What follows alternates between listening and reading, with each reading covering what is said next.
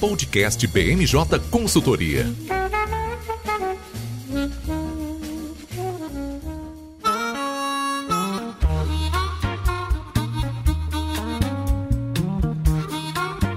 Olá pessoal, eu sou Fernanda César. Olá pessoal, eu sou Lucas Fernandes. Estamos começando mais um BMJ Podcast. Como sempre, trouxemos um time de especialistas para comentar os temas mais relevantes da semana. Nessa edição, nós começamos falando sobre como os ares de campanha já estão cada vez mais presentes, não só em Brasília, mas também pelos quatro cantos do Brasil. Enquanto a inflação segue sendo a bola da vez, a gente teve o lançamento oficial da candidatura do ex-presidente Lula, ou melhor, pré-candidatura. Até o momento, apesar de é, já haver confirmação de que o Lula sairia pelo PT, é, essa oficialização ainda não tinha ocorrido. Foi é, muito às pressas, com o vice-presidente isolado por conta de Covid, mas a gente estava lá em São Paulo acompanhando todos esses desdobramentos, assim como um evento onde o ex-ministro Sérgio Moro foi o principal palestrante e também uma ida do Bolsonaro para o Paraná. A gente vai comentar sobre todos esses assuntos e também repercutir um tema que tem tudo a ver com inflação: a queda de mais um ministro do governo Bolsonaro. Dessa vez, quem foi demitido foi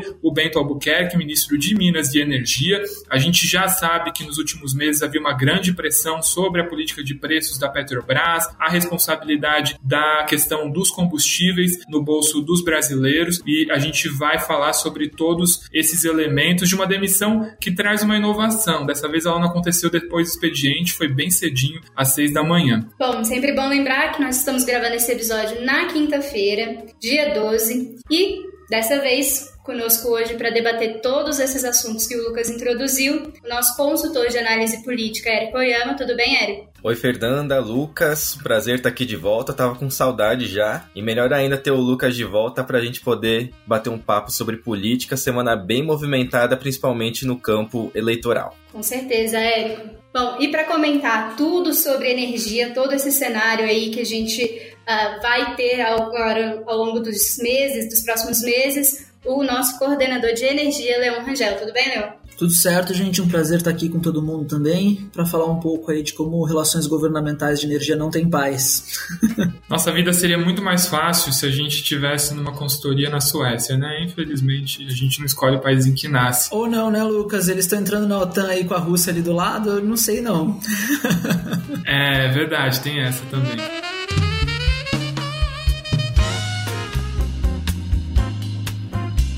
Érico, vamos lá. Come queria começar com você porque, como eu pontuei, né, você estava presente em vários eventos que envolveram pré-candidatos é, na última semana. Queria que você começasse comentando sobre o lançamento da pré-campanha do ex-presidente Lula, com um tom bem diferente, né? Dessa vez o Lula sem nenhuma gravata vermelha, né? Subiu ao palco ali e a gente não via muito vermelho nesse, nesse evento, não. Pois é, Lucas, o lançamento oficial da pré-campanha do ex-presidente presidente Lula, junto com o ex-governador de São Paulo, Geraldo Alckmin, foi no último dia 7 de maio, sábado, no Expo Center Norte, em São Paulo. A BMJ esteve presente, eu estive por lá presencialmente, e às vezes as pessoas perguntam por que, que vale a pena ir, sendo que há uma transmissão ao vivo e tudo mais, mas nada como estar presencialmente para poder sentir a temperatura política, sentir é, o tom do discurso, as reações do público e também dos presentes, porque vários aspectos as câmeras não não conseguem detectar. Como você falou, Lucas, o ex-presidente Lula não estava com gravata vermelha, aliás, estava até sem gravata. A foto que aparecia no telão do Alckmin com ele, os dois estão com uma vestimenta bem discreta. E o Alckmin, como você falou, não pôde comparecer porque no dia anterior testou positivo para Covid-19, mas não deixou de participar, fez um discurso de forma remota pela internet, por vídeo, um discurso de cerca de 15 minutos e havia até expectativa para saber se ele ia ser aplaudido ou não. No começo ele recebeu alguns aplausos mais discretos, mas ao longo das falas foi ovacionado de forma mais efusiva, é, principalmente quando falou que se sentia honrado em ter sido convidado para fazer parte da chapa e que entende que o Lula não é a primeira, segunda nem a terceira opção para uma retomada da, da esperança, mas sim a única opção. Bom, mas como o fio condutor do nosso programa aqui hoje é a inflação, vale ressaltar, ressaltar que a inflação foi citada várias vezes ao longo do discurso do Lula,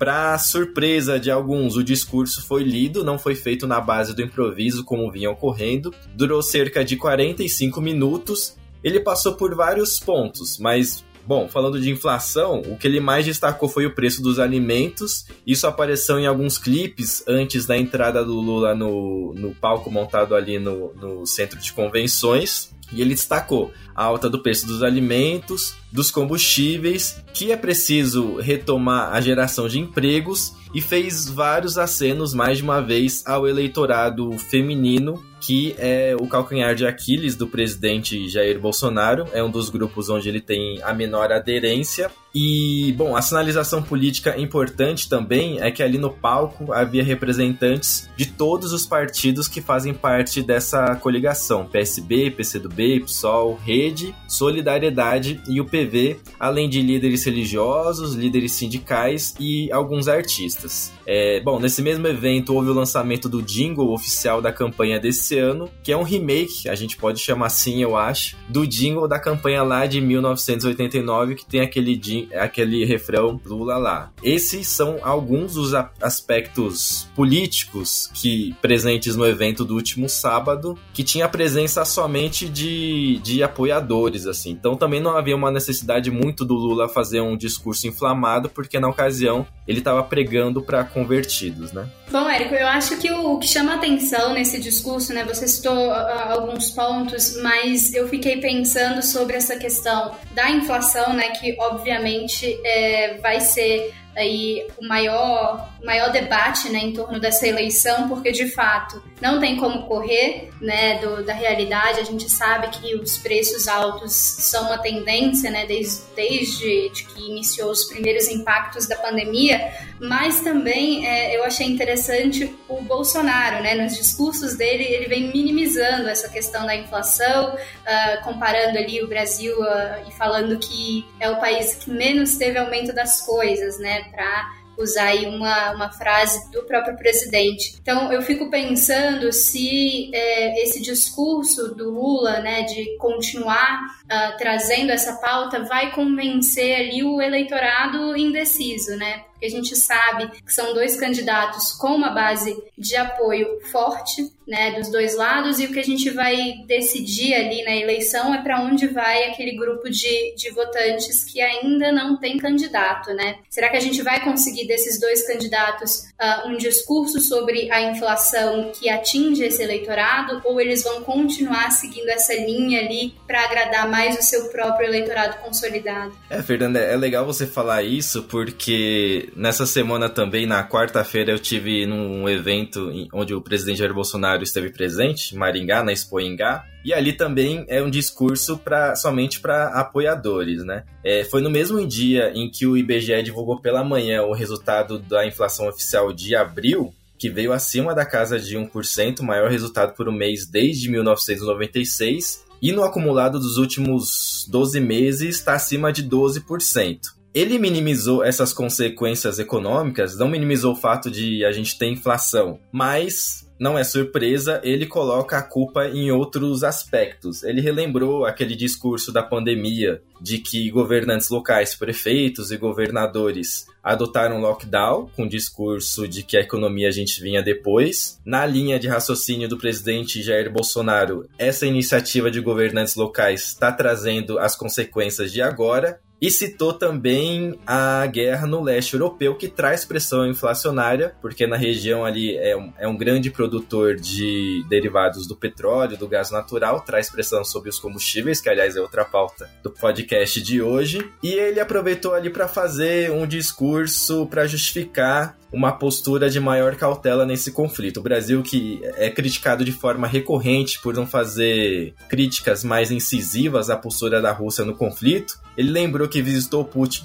dias antes do início do conflito e que, pela manutenção dessa relação, o Brasil conseguiu recentemente importar uma carga de fertilizantes. É bom fazer uma contextualização. Esse evento onde o Bolsonaro compareceu, o Expo Ingá, é o evento de agropecuária, então tinha, tinha um público formado por muitos produtores rurais. E não é à toa que o presidente Bolsonaro modulou o discurso de acordo com o público dele, falou em vários momentos, relembrou, na verdade, em vários momentos, o fato do governo dele ter conseguido flexibilizar o posse, a posse e o porte de armas para trazer segurança ao homem do campo, e um discurso mais inflamado, bem em tom de campanha mesmo, falou que a maior ameaça não vem do exterior, mas é sim interna, que seria a comunização, que eu nem sei se essa palavra existe, mas enfim, que seria a implantação do comunismo aqui no país. Então, o presidente Jair Bolsonaro, assim como o ex-presidente Lula já em tom de campanha, mesmo no governo, e modulando o discurso de acordo com o público com quem ele vai falar. Outro ponto que chama atenção pelo tom de campanha é que antes do Bolsonaro discursar houve duas orações, primeiro de um pastor evangélico e depois o presidente da arquidiocese local aqui, uma oração católica, né? É, e antes disso, o ministro da Infraestrutura anunciou o repasse de verbas para a construção de um anel viário aqui na cidade. Até agora, o governo não sofreu nenhuma sanção do TSE por esses eventos de tom mais eleitoral. Enquanto o TSE não impõe nenhuma sanção, o presidente Jair Bolsonaro continua nessas incursões pelo país com tom eleitoral e já com um discurso bem alinhado com relação aos impactos econômicos que o Brasil vem sofrendo, principalmente relacionado à inflação. Bom, Érico, e uma coisa que, enquanto você falava, eu ah, enfim, fui pensando e queria ouvir também a sua opinião sobre isso, né, de você que estava aí nesses dois eventos. De que tanto o Bolsonaro quanto o Lula, eles seguem focando, né, priorizando muito o, o, eleitor que já é mais cativo e, e parece que o, o, eleitor nem, né, que, que não se posiciona nem a favor do Lula nem do Bolsonaro, fica um pouco órfão. Pegando um pouco do, do que do, da, da fala do Lula,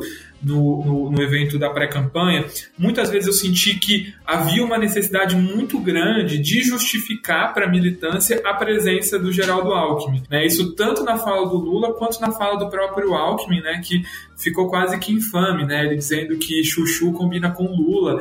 É, então dá para ver essa necessidade muito grande, né? apesar do, do, do, evento ter tido um tom bem amistoso, né? todo mundo que estava lá presente era favorável ao, ao lançamento da candidatura do Lula, mas parecia uma necessidade muito grande de justificar a própria base mais à esquerda para depois passar para um outro capítulo de ir atrás do eleitor moderado. E aí, observando tanto o Lula quanto o Bolsonaro, acho que dá para pegar algumas derrapadas que os dois tiveram nessa busca do, do eleitor moderado. Né? Então, aqui, de acordo com a última pesquisa Genial Quest, que saiu é, agora nessa segunda semana do mês de maio, a gente tem um, um elemento de que é, dos eleitores que não votam nem em Lula nem em Bolsonaro, é, 54% deles acreditam que o Bolsonaro agiu mal ao conceder o induto do Daniel Silveira. Um elemento que já estava precificado, ele ganha pontos com a própria base, mas aparentemente, por essa pesquisa, ele não consegue ali é, levar esse tipo de narrativa de maneira positiva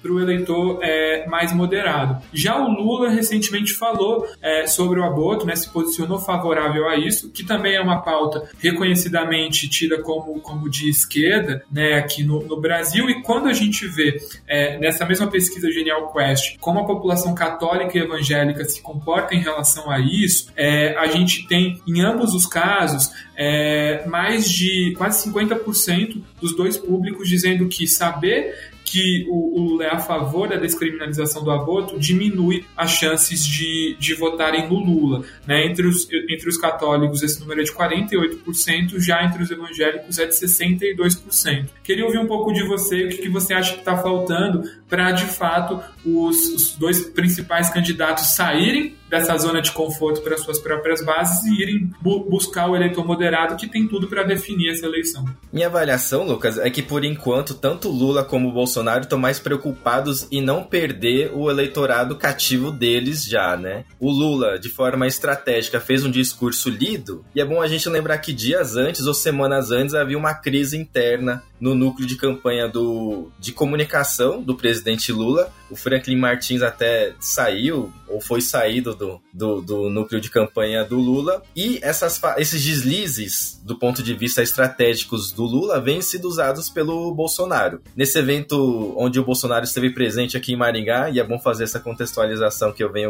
eu tô gravando aqui direto do, do, do Paraná, DMJ itinerante nessa semana, é, o Bolsonaro falou que fez um discurso ali de que é contra o aborto, é contra ideologia de gênero. Então, tanto Lula como Bolsonaro vêm é, pregando pro eleitor mais cativo, na minha avaliação, na busca de não perder esse eleitorado. Esse eleitor neném que você citou, eu acho que vai ficar órfão por um bom tempo. Antes de entrar aqui para a gravação do programa, eu estava passando pelos portais de notícias e eu vi aqui no Poder 360 uma apuração deles de que o Bolsonaro não pretende comparecer aos debates no primeiro turno, assim como possa fazer a partir de, a partir de um de, determinado momento em 2018, e que diante dessa postura do Bolsonaro de não comparecer, o Lula considera considera não comparecer também, porque senão ele se tornaria vidraça ali, né? Dos demais candidatos, Ciro Gomes e quem quer que venha a participar da chamada terceira via. E sim, eu concordo que o Lula tá numa estratégia de conseguir convencer a base da esquerda que ainda tem resistência ao Geraldo Alckmin, e o Alckmin foi hábil na minha avaliação de conseguir quebrar o gelo, porque ele vinha fazendo um discurso todo mais sério, sisudo, lá no sábado e quebrou o gelo total quando ele falou que para ele combina um prato de chuchu com Lula e depois o Lula até brincou falando que se depender dele esse vai ser o prato que vai mais vai ser mais comum lá no Planalto depois de eles serem de eles serem eleitos. E uma curiosidade aqui, né, por mais que haja uma guerra fria e todo mundo sabe que a disputa tá concentrada entre Lula e Bolsonaro, eu não sei se é um acordo, uma estratégia, mas ninguém fala o nome do outro assim. Para quem é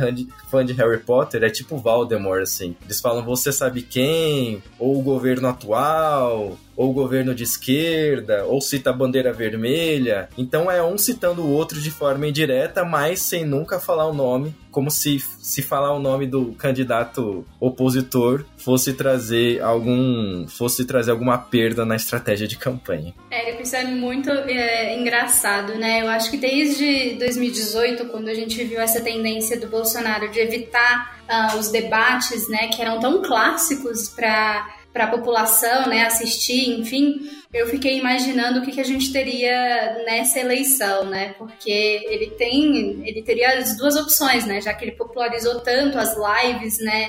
Uh, que é essa forma dele se comunicar direto com o eleitorado, a base fiel dele, ele teria a opção de ir e provavelmente é, virar essa é, esse saco de pancada de todos os outros candidatos, porque a gente sabe que é mais fácil atacar o, o a quem já está no governo, né? Porque aí você consegue apontar todos os erros durante o mandato, mas ele também tinha essa opção de simplesmente não ir, não precisar nem se justificar, porque ele já fez isso, né? Então também já era meio que esperado que ele é, também optasse por isso, porque ele não fez questão, em 2018 foi eleito, então quem realmente estava esperando que ele, ele viesse esse ano e topasse participar de todos os debates, enfim, entrasse nesse confronto direto. Eu acho que é, ele evitando o confronto direto até nos, de, no, no, nos próprios pronunciamentos né, para sua base já demonstra isso. Né? A gente nem quer falar o nome do outro, que dirá estar no mesmo lugar, porque que dirá eu estou no mesmo lugar e ter que agir de forma cordial, né?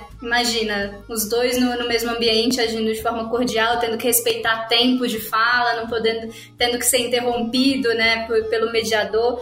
Isso seria uh, levemente caótico, né, para os dois lados. E aí a gente teria que ter um time de marketing ali muito bem preparado para poder apagar qualquer incêndio. Mas o que me traz para o outro lado, né? Se a gente não tem os dois maiores candidatos, é, e a gente está comentando aí também sobre essa, essa parcela do eleitorado que não querem um dos dois, a gente fica ali, né, sempre, até hoje, né, em maio, aguardando ali uma resolução do, da terceira via, né?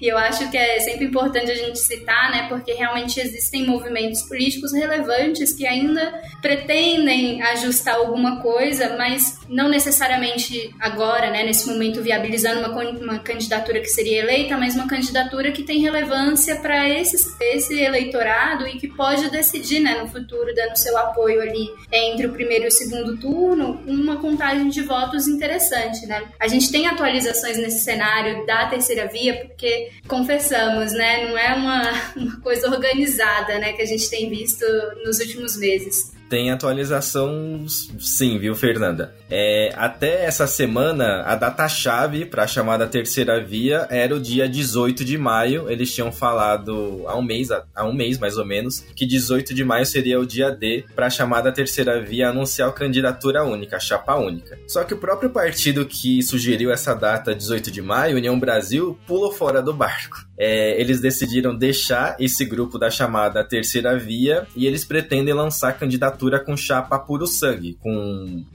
os candidatos à presidência e vice do União Brasil. Atualmente, oficialmente, eles falam que Luciano Bivar, presidente do partido, deve ser lançado como candidato principal e essa vaga de vice ainda está em aberto. Fala-se em Sérgio Moro, mas eu não sei. Eu, eu não sei se o, MD, o União Brasil gastaria tanta ficha assim com Luciano Bivar como, como cabeça de chapa, mas outras informações de bastidores é que pessoas que não têm uma relação tão boa com o Bivar internamente querem até que ele se candidate justamente para se queimar, sabe? Ah, quer, quer se queimar, disputa aí, a gente tá mais preocupado em, em eleger mais, mais parlamentares. Bom, eu tive no evento com o Sérgio Moro em São Paulo na última quinta-feira e ele, por mais que não tenha tenha definido para qual cargo ele quer se candidatar, continua falando como candidato à presidência. Tem várias ideias relacionadas à economia, falou que é a favor da, da volta da Lava Jato, não nos mesmos termos, mas para combate à impunidade. Tem ideias ligadas a, também a, a, a projetos para diminuir a corrupção no país, é a favor da, é a favor da prisão após condenação em segunda instância e tem uma postura em vários sentidos de candidato mesmo. É, dá para perceber que ele, ele tá se preparando, fez fonoaudiologia, pelo que eu entendo, porque a voz dele tá mais firme, ele coloca as ideias de forma muito mais clara e quando foi questionado a qual cargo ele vai concorrer, não deixou claro a qualquer cargo, é, não falou nominalmente a presidente ou vice, ele falou, ah, mas a depender das circunstâncias, algum cargo no parlamento. Quem estava presente lá também, a esposa dele, a Rosângela Moro, ela estava num cantinho ali, sem ninguém dar atenção, aproveitei para falar um pouquinho com ela, perguntei, e aí, a senhora vai sair a, a deputada? Ela falou, ah, ainda não defini, mas se eu for sair para algum cargo, vai ser para deputado federal. Bom, voltando a falar da, da terceira via. Essa semana houve uma reunião importante entre representantes do MDB, PSDB e Cidadania, que foi meio que restou com relação à terceira via, e eles decidiram que o nome deve ser anunciado no fim de julho, começo de agosto, ou seja, perto da data das convenções partidárias, e que esse nome vai ser escolhido de acordo com análise de pesquisas qualitativas e quantitativas. Queria até pedir ajuda do Lucas para entender o que significa isso. Eu acho que eles deram uma justificativa qualquer para falar. O nome que foi escolhido foi com base técnicas, mas a gente sabe que o nome vai ser com base em arranjos políticos. Quem apoia a Tebet fala o quê? O nome dela é bom porque tem uma rejeição baixa. Quem apoia o Dória fala o quê? Não, o nome do Dória é bom porque ele tem uma visibilidade grande, foi um dos principais responsáveis por trazer a vacina contra o coronavírus, né? A Coronavac. Do outro lado, quem, quem defende a Tebet fala, ah, mas a rejeição dele é muito alta, já sai na casa dos 30%. Então cada um vai usar seus argumentos ao longo dos próximos dois meses pra gente saber aí finalmente o que vai ser essa terceira via, se é que ela vai existir. E eu digo mais, viu, Érico? A rejeição do Dória tá na casa dos 30% a nível nacional. Se a gente for ver a rejeição dentro do PSDB,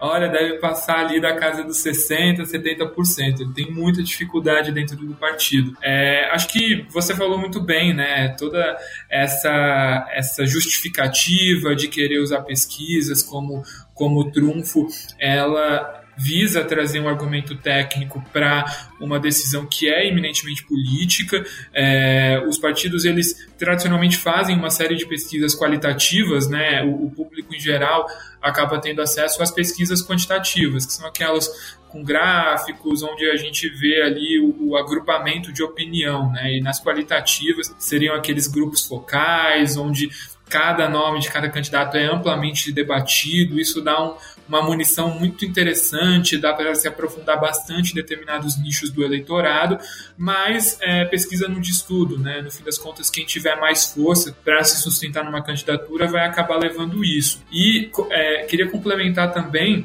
que o Bivar ele já é, demonstrou na carreira política dele que ele não tem problema de sair para uma candidatura à presidência que não seja bem sucedida. Ele já fez isso em 2006, né? Pouca gente conheceu ele, ele não ganhou projeção nacional, é, ficou abaixo do, do 1% de votos, mas disputou a presidência pelo, pelo então PSL. Um ponto para a gente considerar nesse momento é que ele já não é mais o dono do próprio partido, né? A União Brasil é uma hidra aí que tem pelo menos duas cabeças e o, o, o, o antigo DEM não está nem um pouco satisfeito com essa insistência do Bivar em, em é, tentar lançar uma candidatura própria à presidência, que é muito cara, né, principalmente depois é, que a gente teve a proibição de, de, doa, de doação empresarial, né, ou seja, basicamente o, uma candidatura à presidência depende de recursos públicos e isso, é, no fim das contas, significa menos dinheiro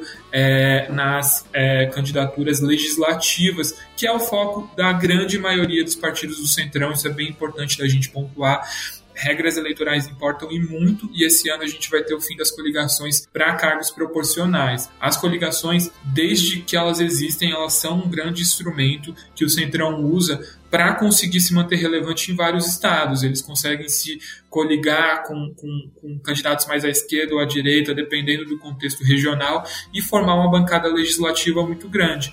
Esse ano eles não vão contar com esse trunfo, é, então a gente vê ali uma pressão que já era grande dos deputados por mais recurso, mas é, nesse, com esse contexto fica ainda maior. E só para fechar, é muito curioso a gente ver o quão foi errada essas estratégias da família Moro. Né? Tanto o, o Sérgio Moro quanto a Rosângela acabaram trocando domicílio eleitoral para São Paulo, e agora que o Moro está é, tá tendo cada vez mais dificuldade de se viabilizar para a presidência, é muito provável que um dos dois acabe tendo que desistir aí de uma candidatura para não puxar votos que poderiam ir para o conge, né? usando aí uma, uma expressão que, que ficou famosa. Só para finalizar, Lucas, vou pincelar rapidamente aqui um bastidor que eu percebi no evento de sábado, que eu acho que é uma questão que vai ganhar bastante fôlego nas próximas semanas, que é o PT conseguir desatar alguns nós estaduais. O Márcio França, pré-candidato pelo PSB ao governo de São Paulo, estava lá no palco e estava com um cara bem de poucos amigos, assim. Na hora que a Dilma Rousseff entrou, foi chamada, é, ele não aplaudiu, fiquei observando, ele foi um dos únicos que não aplaudiu.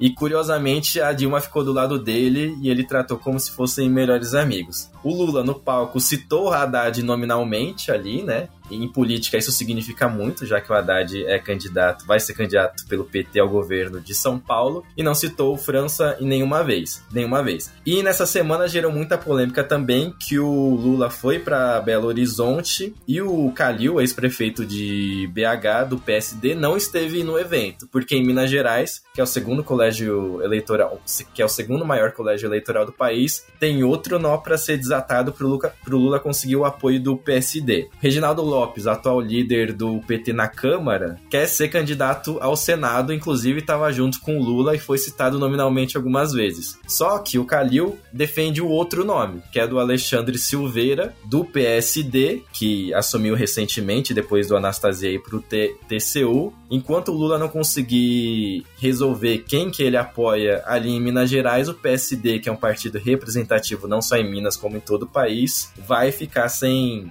falar oficialmente que apoia o ex-presidente Lula no estado. Rapidinho, antes de passar para a próxima pauta, estava até comentando sobre isso ontem, né? É, tanto Lula quanto Bolsonaro vão ter bola dividida em vários estados, né? Então, lá no Rio de Janeiro, Lula está entre apoiar o Alessandro Molon para o Senado ou o André Siciliano, que é o presidente da Alerj, é filiado ao PT, é, segurou um monte de, de crises lá no estado e está se sentindo desprestigiado dentro do próprio partido. E o Bolsonaro lá no Rio tem que escolher entre apoiar o Romário para o Senado ou o Daniel Silveira, recém-indultado e que está ali é, surfando na, na onda da, do nicho mais bolsonarista. É, a, a, eu diria que a diferença é que o Lula ainda tenta ser mediador de algumas dessas decisões, mas o Bolsonaro tenta se eximir um pouco dessa responsabilidade, como é o caso lá no Rio Grande do Sul, onde ele não quer é, entrar no meio da disputa do Onyx Lorenzoni e do, do Heinz, que estão disputando, que querem disputar o governo do estado e que é, vão acabar dividindo eventualmente o eleitor bolsonarista, né? De fato, um ponto excelente e que, que pode aí trazer impactos tanto do ponto de vista regional quanto nacional também para as eleições. E como o Érico disse, a gente sabe que a inflação é o fio condutor é, e queria te chamar, Leon, para essa conversa, já que o preço dos combustíveis tem sido tratado como vilão e, mais recentemente, como pivô da demissão do ministro de Minas e Energia. Você concorda com essa análise? Foi de fato pela política de preço da Petrobras ou o Bento Albuquerque acabou caindo por outro motivo? Oi, Lucas. O Bento pode ter caído por dois motivos, mas o principal foi com certeza o preço dos combustíveis e a falta de uma solução estrutural do governo para endereçar esse problema, que é um dos principais causadores da inflação recorde que a gente tem visto nos últimos meses. Já, aliás, desde o ano passado, né? Claro que os combustíveis, é, é bom a gente ressaltar, ele não tem o papel culpado em toda a inflação, mas ele é o que tá. Tem um, ele é o que as pessoas sentem mais de uma certa maneira, até porque também tem ameaça de greve dos caminhoneiros, e as pessoas aí elas lembram e evocam aquela greve que teve durante o governo Temer, que realmente foi, foi bastante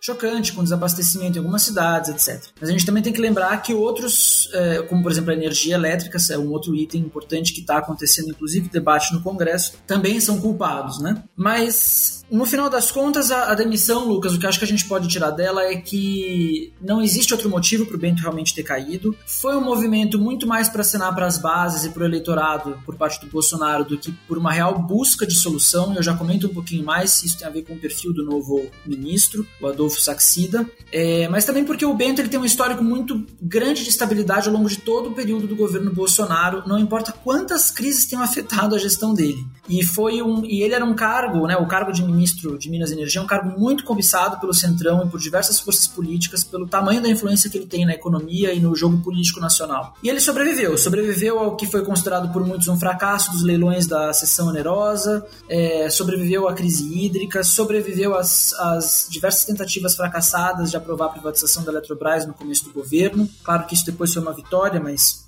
foram momentos em que muitos partidos ameaçaram a cabeça dele, né, pedir a cabeça dele para conseguir entregar essa, essa essa privatização. Os diversos jabutis que a, a, a, mídia tanto tem comentado, que foram incluídos nas medidas provisórias do setor elétrico, que era consenso do Ministério e do próprio Planalto de que fariam, trariam distorções no médio e longo prazo para o setor de energia bastante sérias. Eu não vou entrar aqui, mas enfim, foi outro ponto crítico da, do, do Bento. Enfim, ele sobreviveu a tudo e a todos, e aí ele cai de repente numa madrugada sem aviso prévio, sem ninguém estar tá nem sentindo aquele terreno. Para você ter noção, é, é, a gente costuma ir para o Congresso, costuma falar com, os, com o pessoal no Ministério. Muita gente acordou naquele dia bastante chocado com a notícia. E aquela, vamos dizer assim, mentirinha branca de que foi a pedido do próprio Bento, a demissão dele, que não foi, claro, foi tudo negociado para a campanha. Então, sim, tem a ver com o cenário dos combustíveis e tem a ver com essa falta estrutural é, de solução do governo federal para resolver os combustíveis. E, claro, o fato fato de que o governo federal sabe que não vai resolver esse problema até as eleições. As eleições são em quatro meses e meio, basicamente, primeiro turno, e não tem uma solução de curto prazo que vá fazer isso acontecer até lá. A não ser que a gente dê muita sorte e o cenário da guerra na Ucrânia se resolva e a gente tenha um cenário internacional de preço um pouco melhor. Né? Me parecem muitos fatores, né, para serem resolvidos em poucos meses. O que chama atenção, de fato, acho que o Lucas falou isso na abertura, né, que a gente está tão acostumado a acontecer ali num, num momento, né, de muita muita tensão, essas trocas de ministro, né? E essa veio cedinho, deu tempo de ver toda a repercussão, né? Principalmente dentro do Congresso, era dia de comissão ali, principalmente a comissão que trata desse assunto, então a gente viu ali é, de perto todo mundo reagindo à, à notícia e quase que a, a engrenagem né, do, dos parlamentares e de todo mundo girando assim para tentar entender o que isso significa, né? É, mas o que chama a atenção é que a gente vem de uma mudança constante, né, ali na Petrobras, a gente já discutiu isso em podcasts anteriores, né, na presidência, em quem seria o presidente, aí finalmente chega em alguém, e aí a gente troca o ministro, tudo isso é, sem ter uma política de fato que consiga mudar alguma coisa, né, que traga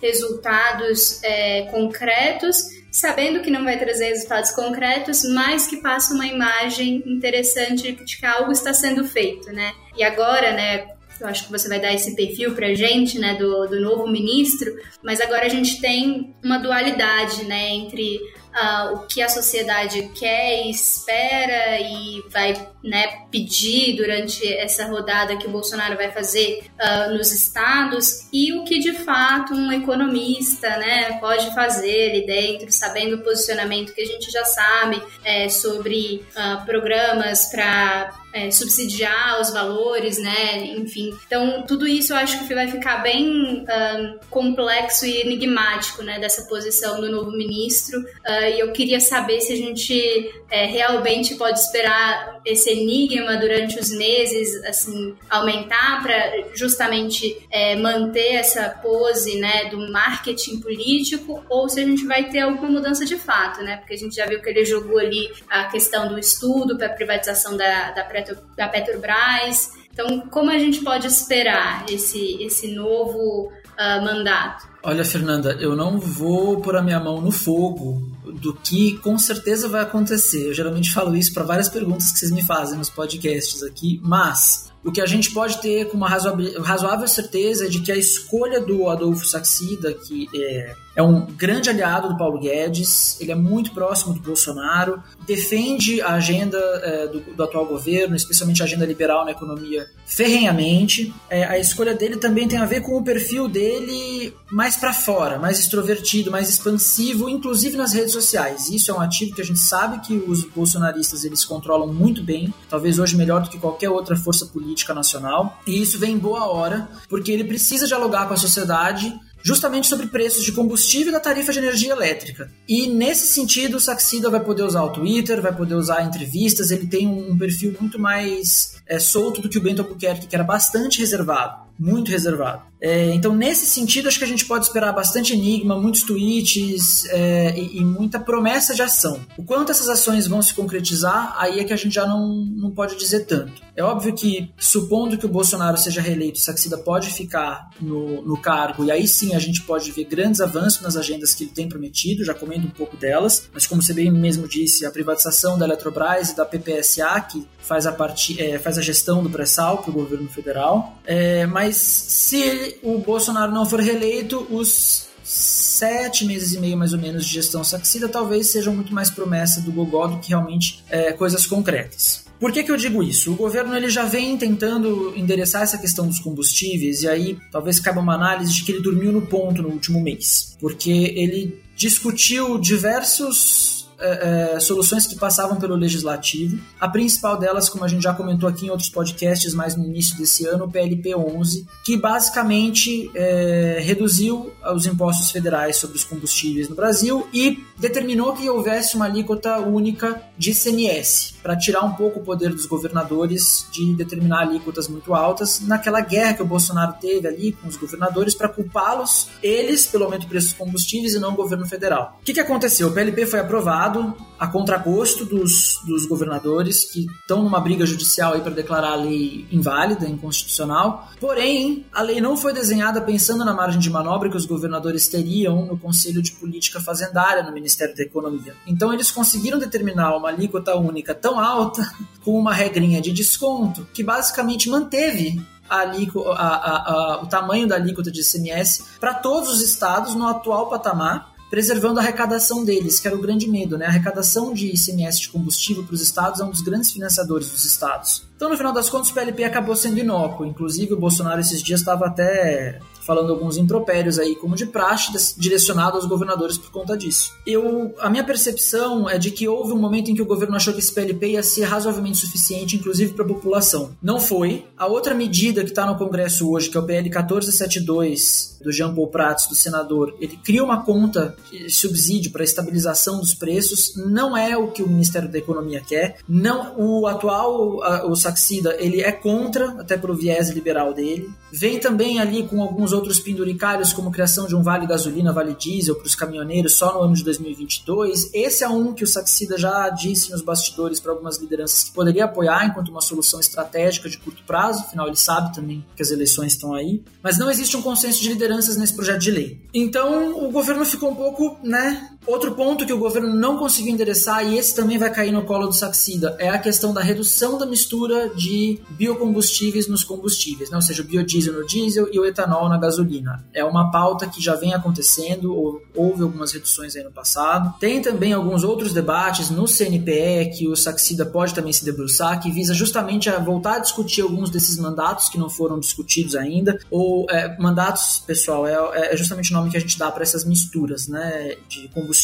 E no mais, se ele aprovar aí também algumas desburocratizações de critérios socioambientais que também estavam em pauta no CNPE, mas eram contra, é, mas é, enfim, que também estão no CNPE, ele poderia baratear, perdão, os combustíveis em 30, 40 centavos, que no atual cenário é bastante, sinalizaria bastante para a base, mas não resolve todo o problema do aumento que foi é, desproporcional nos últimos meses. Porém, ele vai ter que enfrentar o agronegócio, que é a favor das misturas, porque é óbvio, eles produzem cana, eles produzem as oleaginosas, da onde saem boa parte dos nossos biocombustíveis. Então existe uma razão também econômica do agronegócio para existirem esses mandatos. Não é só sustentabilidade, não é só uma agenda. Enfim, então isso vai cair no colo dele. É uma coisa que está lá, mas que mexe com a própria base do Jair Bolsonaro para reeleição, o agronegócio. Fora isso, ele poderia discutir alguns subsídios que não é a linha que ele quer adotar. Então é nesse sentido que a gente fala que não existe uma solução fácil de curto prazo que ele pode adotar até a eleição. E também fica na dúvida de se ele vai atender algumas dessas eh, soluções que iriam contra o agronegócio, ou que iriam contra a parte da indústria,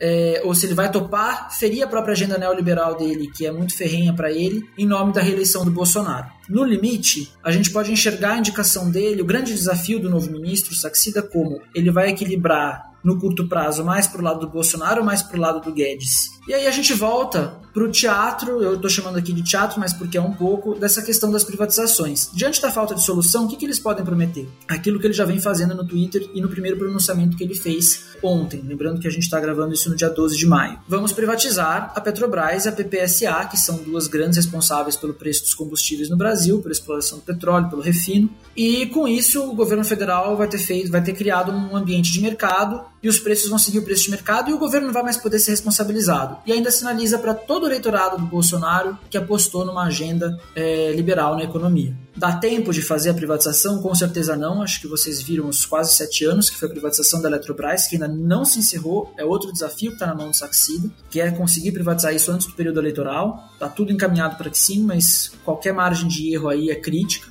mas ele pode, nesse sentido, encomendar os estudos e sinalizar para as bases. Né? Então é um pouco isso que a gente vê. Mas no curto prazo, se ele for realmente fazer alguma coisa para resolver o problema, teria que ser um subsídio.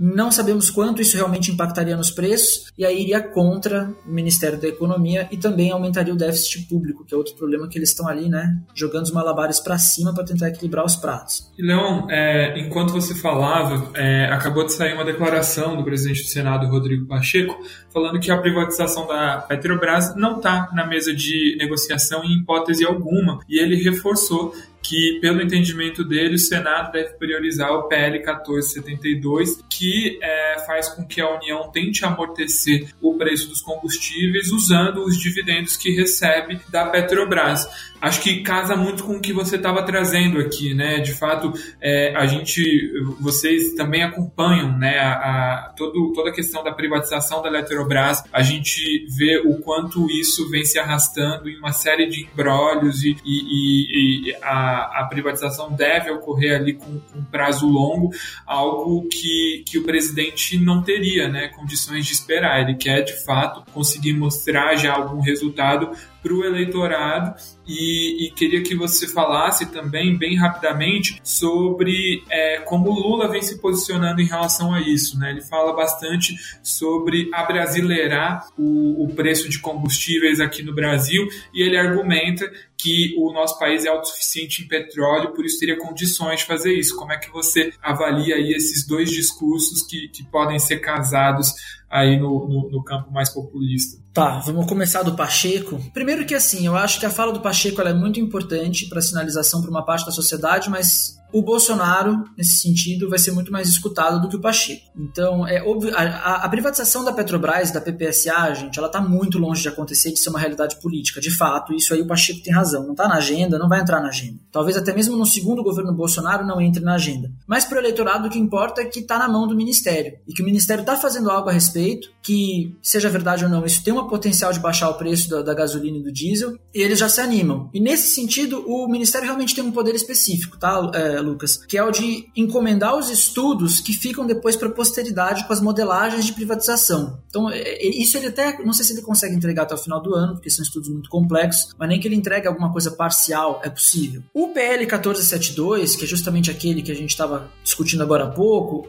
é, ele até inclui a possibilidade de um preço abrasileirado, tá? De, de, de, dos combustíveis como o Lula quer, né? Ou seja, a gente tem que levar elementos da economia e da oferta interna nossa de petróleo para a formação dos preços. E aí a gente sairia um pouco da paridade de preços internacional, que é a política hoje praticada pela Petrobras, de acompanhar o preço do barril do petróleo lá fora. Então, assim, é por isso até que o governo não é a favor do PL 1472. O Pacheco pode dizer isso quanto ele quiser. O problema é que o Senado já aprovou o projeto e ele está na mão do Arthur Lira na Câmara e não existe um consenso nas lideranças da Câmara. Então, existe pouca margem de manobra para o Senado é, hoje falar qualquer coisa com relação ao 1472. Não vai pertencer a ele, né, ao Pacheco determinar se isso vai andar ou não. Então também é uma fala que pode ter um fundo um pouco vazio nesse sentido. Mas já sinaliza, claro, para o governo aquilo que o Senado está disposto a aprovar ou deixar de aprovar caso venha uma medida provisória para tentar endereçar com alguma solução de última hora, porque isso também é, é, é cogitado. Hoje, cogita-se especialmente medidas provisórias ainda para resolver o problema da tarifa de luz e não de combustível, apesar de que alguns estudos para combustível também, tá?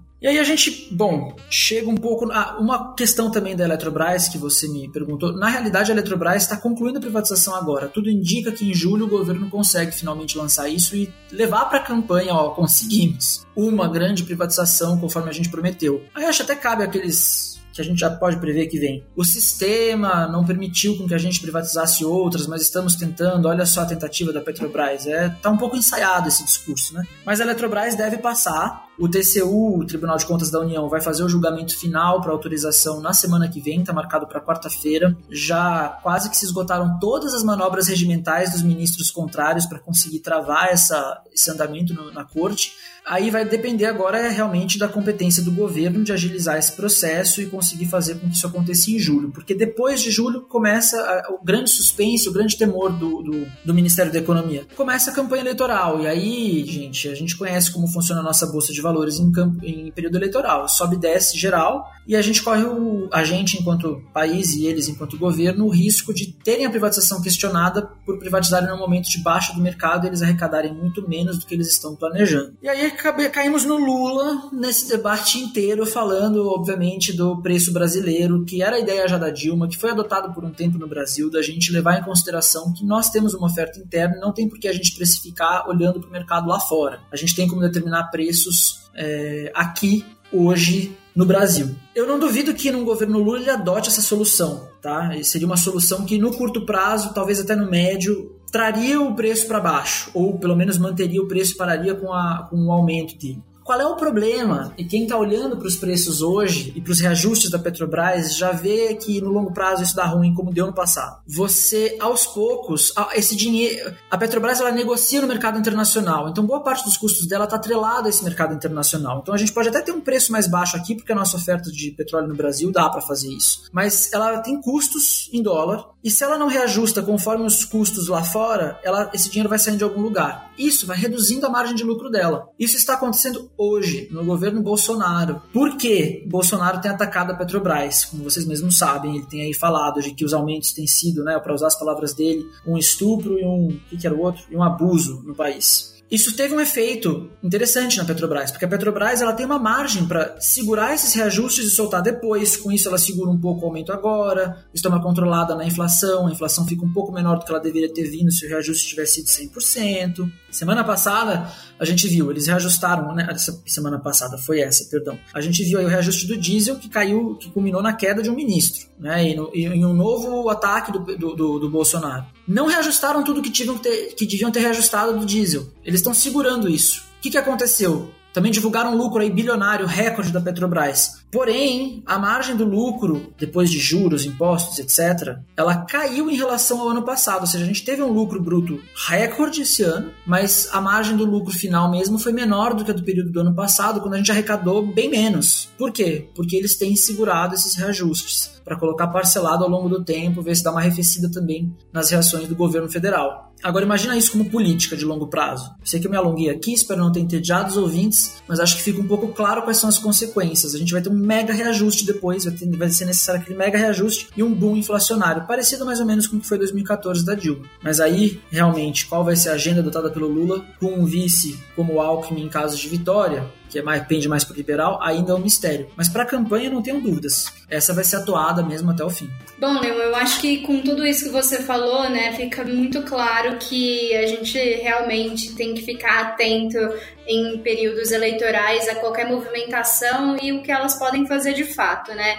Essa mudança, apesar do burburinho, né, que ela vai, que ela tem gerado e que vai continuar gerando, ela não vai trazer essas mudanças, né, que a gente tem visto sendo noticiadas, mas ela é usada, né, com certeza na pauta eleitoral e vai ser aí um grande trunfo, né, de ambos os lados, né, para criticar, para elogiar, enfim, para falar de impactos e para distorcer também é, os discursos ao longo dos próximos meses, né, e aí sim, de fato, quando a gente souber quem for eleito, para a gente entender melhor como vai ficar essa essa situação da Petrobras, né? Porque realmente a gente não consegue ver assim curto prazo uma resolução para todo esse problema. Uma coisa assim que eu queria citar é que não é só né, na campanha do Bolsonaro que a gente tem visto essas movimentações né, ali para trazer matérias na mídia que vão uh, ficar ali no eleitorado, né? O Lula recentemente falou também sobre a questão do teto dos gastos, né? Que no governo dele não teria. Então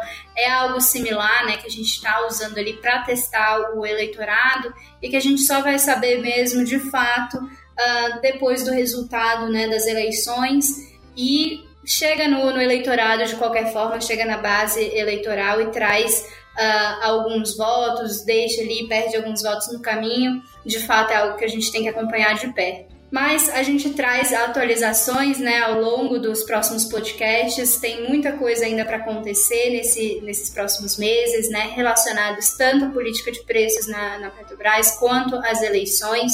Eu tenho certeza que o Érico vai continuar aí com a BMJ itinerante por todos os eventos e a gente vai trazendo as outras atualizações. Esse episódio do nosso podcast está chegando ao fim. Eu gostaria de agradecer aos nossos convidados dessa semana e aos nossos ouvintes. Como sempre, para ficar por dentro de outras informações sobre o cenário brasileiro, siga a BMJ nas redes sociais e espero vocês na próxima semana. Até mais! Podcast BMJ Consultoria. Não deixe de acompanhar a BMJ em nosso site www.bmj.com.br e em nossas redes sociais.